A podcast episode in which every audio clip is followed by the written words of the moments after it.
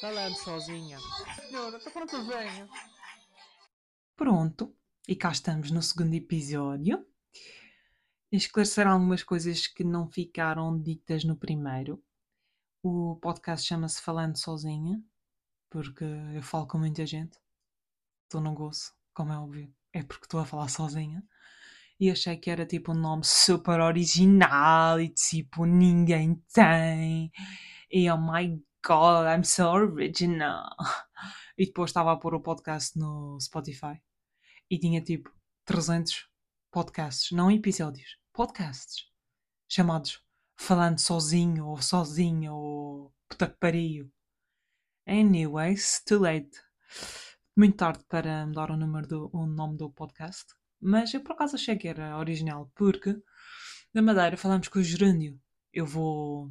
Eu estou falando, estás-me ouvindo, Ah, estás com... que estás comendo? Nós adotamos o gerúndio na Madeira forte e feio. E portanto eu pensei, ah, yeah, falando, yeah, madeirense. Depois tinha tipo os brinquinhos no intro, mas não, afinal não é muito original. Mas como o meu pai diz, um, has to pesca rápido, que é tiveste azar, paciência, fica para a próxima.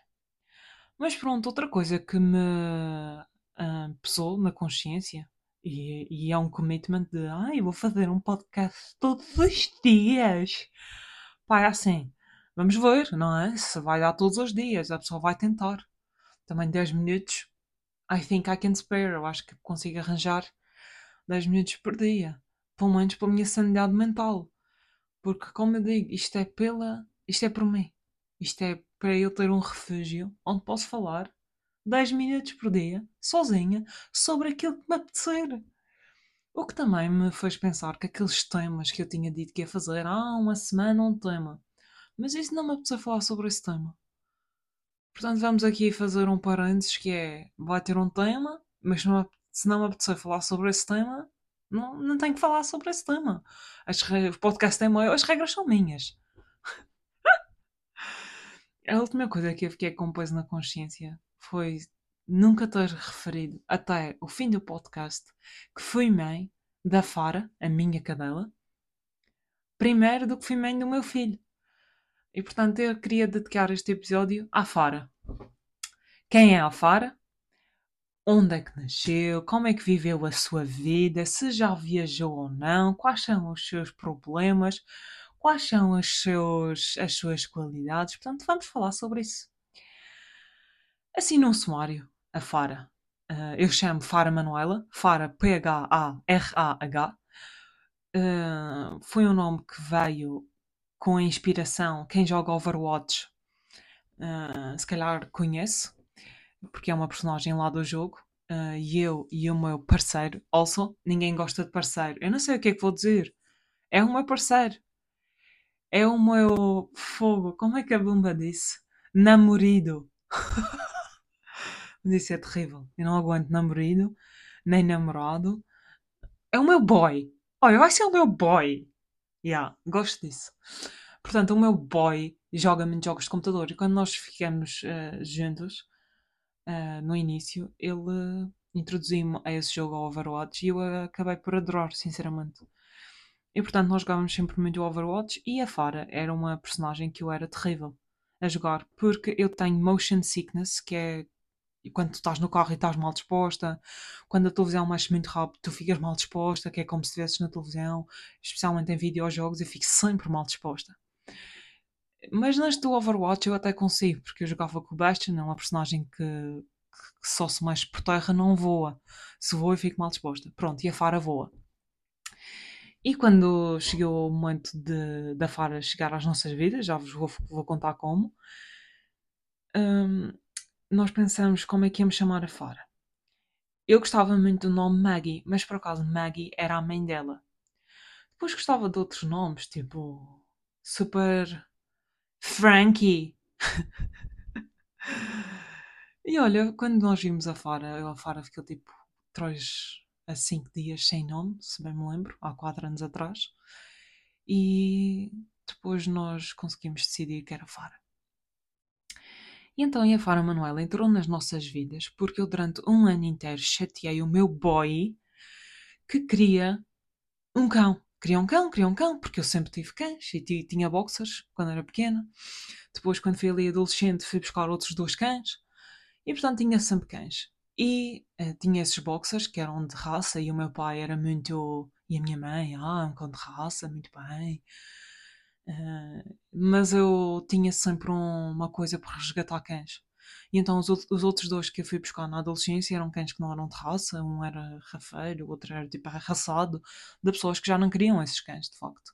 Ou então que estavam a dar cães. Na Madeira é muito comum. Ai, tinha um cão, queres? E claro que eu tinha 13 anos e, ah, eu quero um cão. Porque os meus boxers tinham morrido há pouco tempo. Ah, e de facto, eu chateei o meu boy que queria a Fara e estava prestes a comprar em Espanha um Staffordshire Bull Terrier porque era um cão que tinha um porte médio e é do tinha o, pelo curto e tem eu gosto muito de pitbulls, bull terriers, Staffordshire, gosto muito desses, desse tipo de cães. Só que o cão era 600 euros e eu tinha sempre in the back of my mind tipo, porra, pagar por um cão, Catarina. Tipo, eu gosto que eu disse no primeiro episódio que não ia dizer o meu nome, mas já toda a gente percebeu que o meu nome é Catarina. Portanto, vamos também. É Catarina, tá bem? Eu chamo Catarina. Porra! Eu estava a pensar para mim, pá, cão de raça, isso não é bem a tua cara. Pronto, entretanto, apareceu no Facebook. ah, eu seguia todos os grupos de cães de, dos Açores. Que haviam uns cães abandonados, tinham ficado num dos terrenos da Lagoa das Sete Cidades, é muito comum. Quando os cães de fila já não são precisos, nos Açores, os lavradores, ou não sei, não quero julgar ninguém, mas de facto há muitos cães desses que parecem abandonados.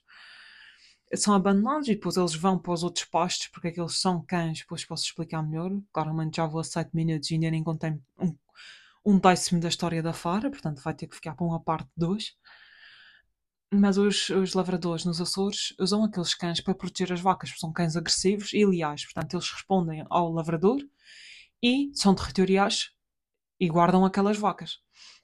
É mesmo tipo, vamos ter medo. E então, esse, claramente, a mãe da Fara tinha sido abandonada e tinha procriado com outro cão, provavelmente cão de fila também, ah, nos postos. E então ela decidiu que a mãe da Fara, a Maggie, cavou um buraco e teve lá sete bebês. In- ah, pô- Pôs-los lá todos e devia procurar de, de- de comida durante o dia e estava com eles à noite. Portanto, ela estava magra, esquelética, quase a morrer. Eles, quando foram encontrados, tinham três dias. Em princípio, não é? Porque isto nunca se sabe. Portanto, estima-se que a data de nascimento da Fara seja 3 de janeiro. Pronto, entretanto, ah, ah, houve uma, rapa- há uma ra- rapariga nos Açores, a Raquel Gravito, que ela costumava, acho que já não faz isso, mas ela costumava resgatar montes de cães, entre aspas, reabilitar e dar-lhes uma nova vida, uma família e assim. Procurava essas famílias. E eu estava sempre a tudo o que ela postou e ela de facto ficou com os cãezinhos. Eu acompanhei sempre essa história. E quando a Fara tinha 25 dias, eu disse ao, ao meu boy: pá, é, é ela. Nós entretanto tínhamos mudado para um apartamento, o senhorio até nos deixava ter cães. Pronto, tínhamos ali todas as condições, mas eu sabia que queria sair de Portugal. Ia sair de Portugal, de certeza absoluta, e depois eu viajava muito. E depois estávamos ali, ai, não sei, não sei o quê. Depois, entretanto, eu vi o irmão da Fara e disse, ai, que era este? Que é que ele era escurinho. Eh, eu nunca tinha, nunca tinha tido assim um cão com o pelo curto que fosse escuro e acho piada. E o, o meu boy tinha dito, não, mas eu gosto mais desta. E misturou a Fara, porque tinha uma pintinha no nariz, era fofa, não sei o quê. E depois, quando a Fara tinha, eu acho que ela só tinha 28 ou 29 dias, nós fomos buscá-la à casa da Raquel e trouxemos para casa sem nenhuma preparação. Digo-vos já, nunca façam isso, mas pronto, é, é como eu. It's that, that's how I roll. Impulsividade. Fomos buscar a Fara, nem uma taça de comida tínhamos, mas também, pronto, basta- uma taça normal, mas não tínhamos nada, nada, nada, nada, nada. Fomos com ela, pequenininha, no braço, comprar tudo e mais alguma coisa que era preciso à agri-loja. E nós mal tínhamos dinheiro, aquilo literalmente foi à rasca. Pronto, hum, trouxemos a Fara para casa, pequenininha, e depois conto-vos mais. no episódio da manhã, porque já passaram 10 minutos. Não, mas gostei, estou a gostar, estou a gostar destes 10 minutos. É tipo uma terapia que eu venho aqui fazer. Portanto, obrigada por ouvirem e tchau! Falando sozinha. Senhora, estou falando com o velho.